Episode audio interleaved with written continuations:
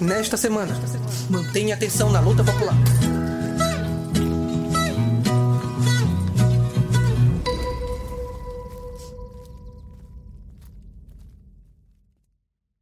Terror policial se aprofunda no Brasil. Em uma verdadeira expedição punitiva contra os moradores, travestida como operação contra o tráfico de drogas, mais de 100 policiais mataram pelo menos 30 pessoas na operação que teve início às 3 horas da madrugada do dia 24 de maio.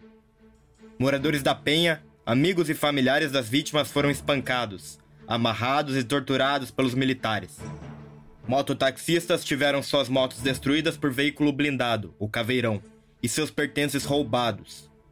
No hospital, onde os familiares recebiam os corpos, a polícia abriu fogo contra os moradores.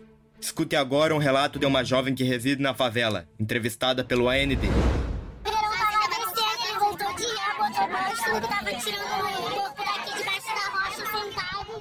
Começou a jogar spray de pimenta na cara de cada um. Começou a arrastar os outros pelo chão e tinha até a mulher grávida no meio. Outros moradores denunciaram que entre os mortos estava um rapaz que foi torturado até a morte. O obrigaram a comer pó de cocaína até morrer de overdose.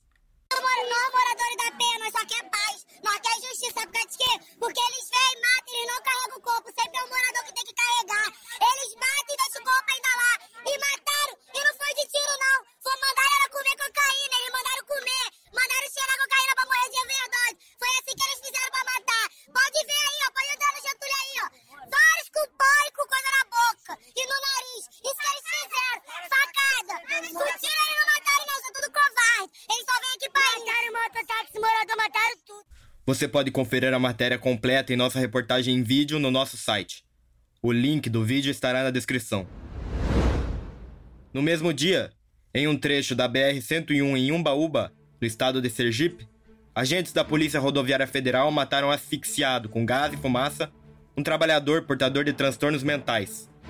Genivaldo de Jesus Santos, 38 anos, aposentado por ser esquizofrênico, foi abordado por cerca de três agentes da PRF quando trafegava com sua moto. Em vídeo é possível ver um dos agentes amarrando suas mãos e pés e outro usando seu joelho para pressionar o pescoço do trabalhador, em cena que relembrou o assassinato do trabalhador estadunidense George Floyd em 2020. Após isso, os policiais ainda decidem aumentar o nível da tortura e, mesmo na frente de dezenas de trabalhadores e crianças que transitavam pelo local, Genivaldo é colocado dentro do porta-malas da viatura com somente seus pés para fora. Os agentes então dispararam spray de pimenta contra a vítima e lançam gás lacrimogênio, transformando a viatura em uma câmara de gás semelhante às de Auschwitz, na Alemanha. Nas imagens, é possível ouvir Genivaldo se debatendo e gritando, enquanto os policiais pressionam o porta-malas para mantê-lo trancado em meio à fumaça. Vai matar o cara ali dentro, mano. Viu com bagulho arde, cara. Arde, meu irmão.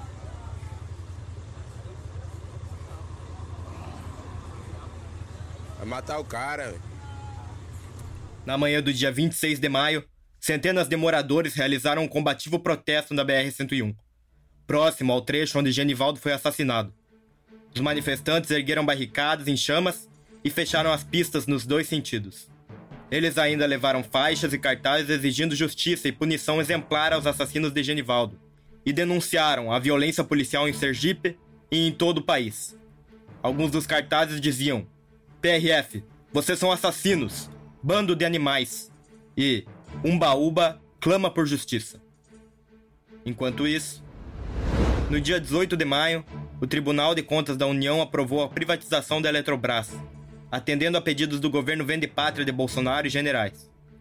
Para garantir o apoio, o Ministério da Economia do governo Vende Pátria de Bolsonaro e generais criou o Bolsa Privatização para altos diretores da Eletrobras. O Coletivo Nacional dos Eletricitários denunciou em boletim, divulgado no dia 30 de março, que em um ano estes altos diretores bolsonaristas podem ganhar até 12 honorários, cujos valores chegariam a mais de meio milhão de reais no total por diretor. E no campo brasileiro, o terrorismo do Estado também é presente.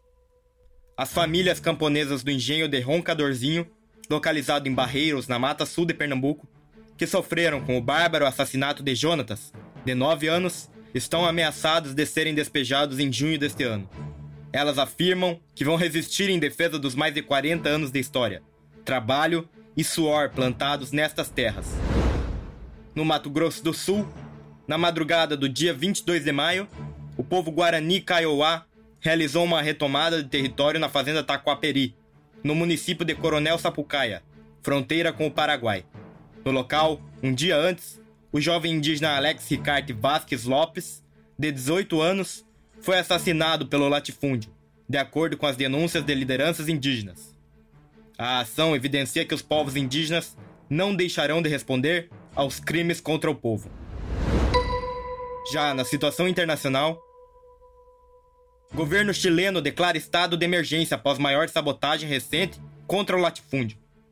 O governo do oportunista Gabriel Boric declarou, na metade do mês de maio, estado de emergência nas províncias majoritariamente camponesas e mapuche de Arauco, Biobío e na região de La Araucânia, para intensificar a repressão à luta pela terra.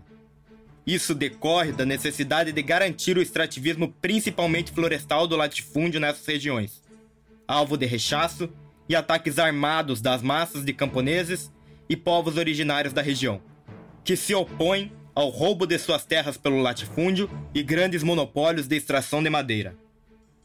Em um documento confidencial vazado dos assessores de Esquia Cities, em um documento confidencial vazado dos assessores da ministra do Interior e de Segurança Pública Esquia Cities, se afirma o seguinte: os grupos Mapuche que não quiserem dialogar serão encapsulados.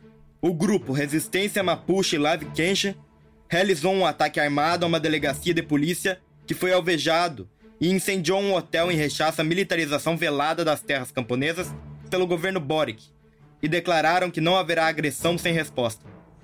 Além disso, a organização realizou no mês de maio a maior ação recente de sabotagem ao latifúndio no país, com a queima de 33 veículos de transporte do monopólio da empresa Tramsa, na província de Arauco, setor de Los Rios, comuna de Los Álamos. E não se esqueça de ouvir os nossos últimos podcasts. Você pode nos encontrar nas principais plataformas. Temos programas sobre a teoria revolucionária, situação política, arte e muito mais.